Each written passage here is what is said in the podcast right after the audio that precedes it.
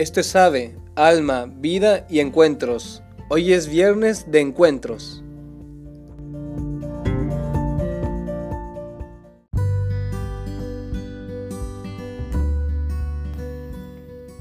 Hola, ¿qué tal? Soy hermano Axel Hernández y el día de hoy queremos hablar sobre un encuentro que tuve con un inversionista cuando yo estaba estudiando humanidades en Estados Unidos.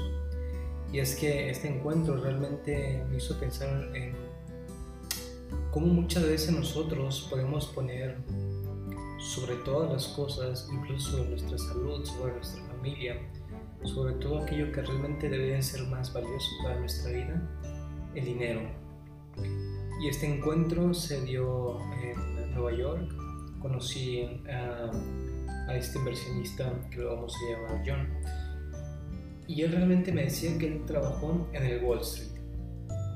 Y después de que yo le, le platiqué mi historia vocacional, él quiso también platicarme pues cómo había conocido también a su esposa y cómo también había logrado eh, pues su sueño, que era el, de hecho trabajar en el Wall Street y, y pues desempeñarse laboralmente ahí.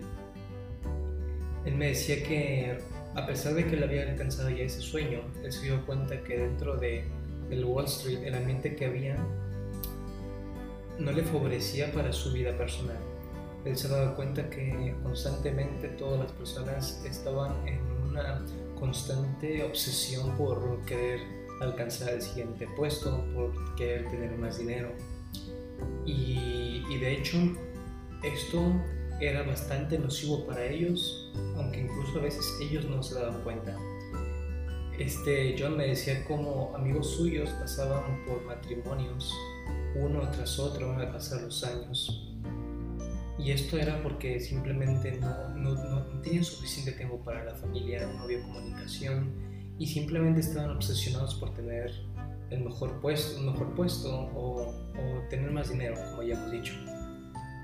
Y él se dio cuenta de eso, se percató y dijo, si yo continúo aquí, seguramente puedo crecer laboralmente, pero como persona, como padre de familia y como esposo, no lo voy a hacer. Y al contrario, seguramente voy a fracasar.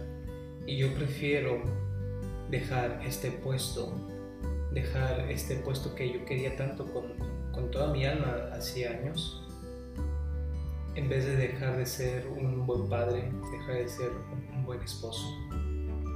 Por lo que John tomó la decisión heroica, hasta desde este punto de vista, de dejar este puesto que quería tanto con su alma y dedicarse a otra cosa, para así salvaguardar la relación con su familia, salvaguardar la relación con sus hijos, con su esposa.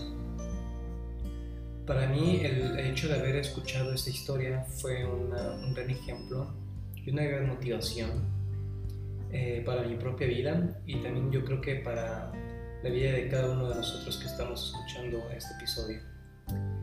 Yo creo que muchas veces, si bien el dinero es importante, a veces lo colocamos por sobre todas las cosas, por sobre cada persona, a costa de descuidar nuestras relaciones, desde nuestra relación con Dios hasta cualquier relación con otra persona.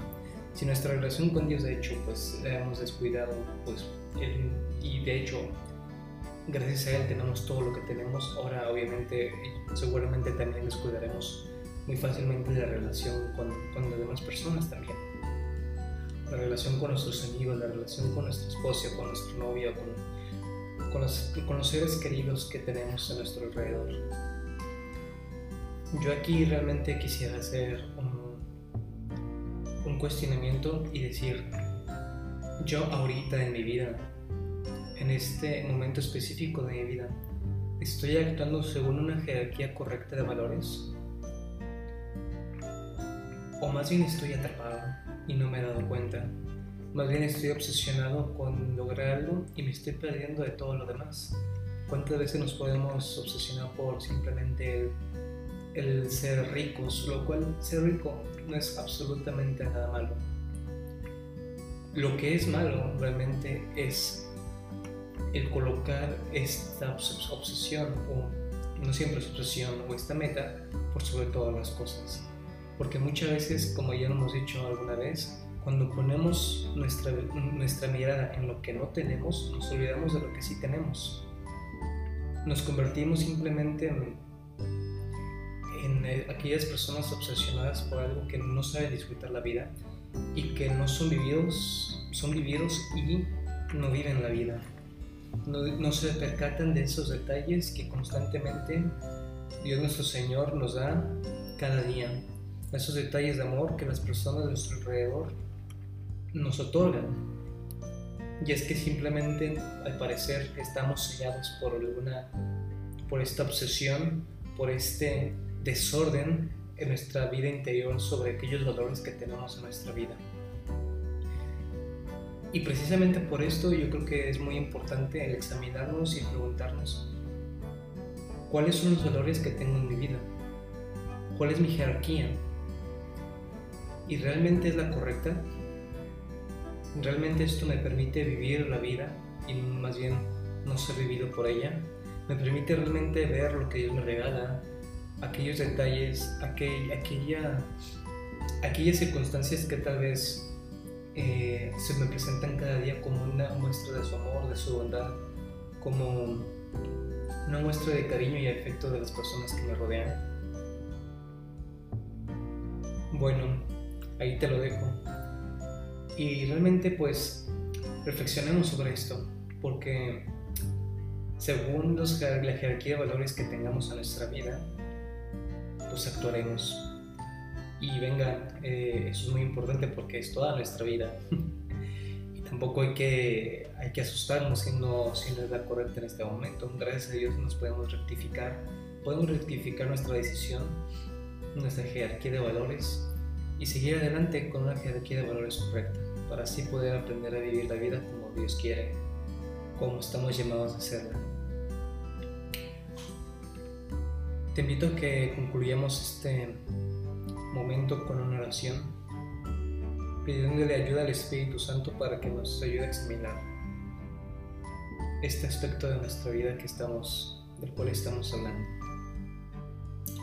Espíritu Santo,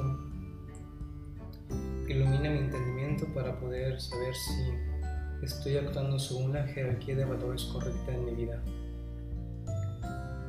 Ayúdame realmente valorar y apreciar las cosas divinas, a realmente valorar mi amistad con Dios, mi amistad con los demás por sobre todo materialismo, sobre todo dinero.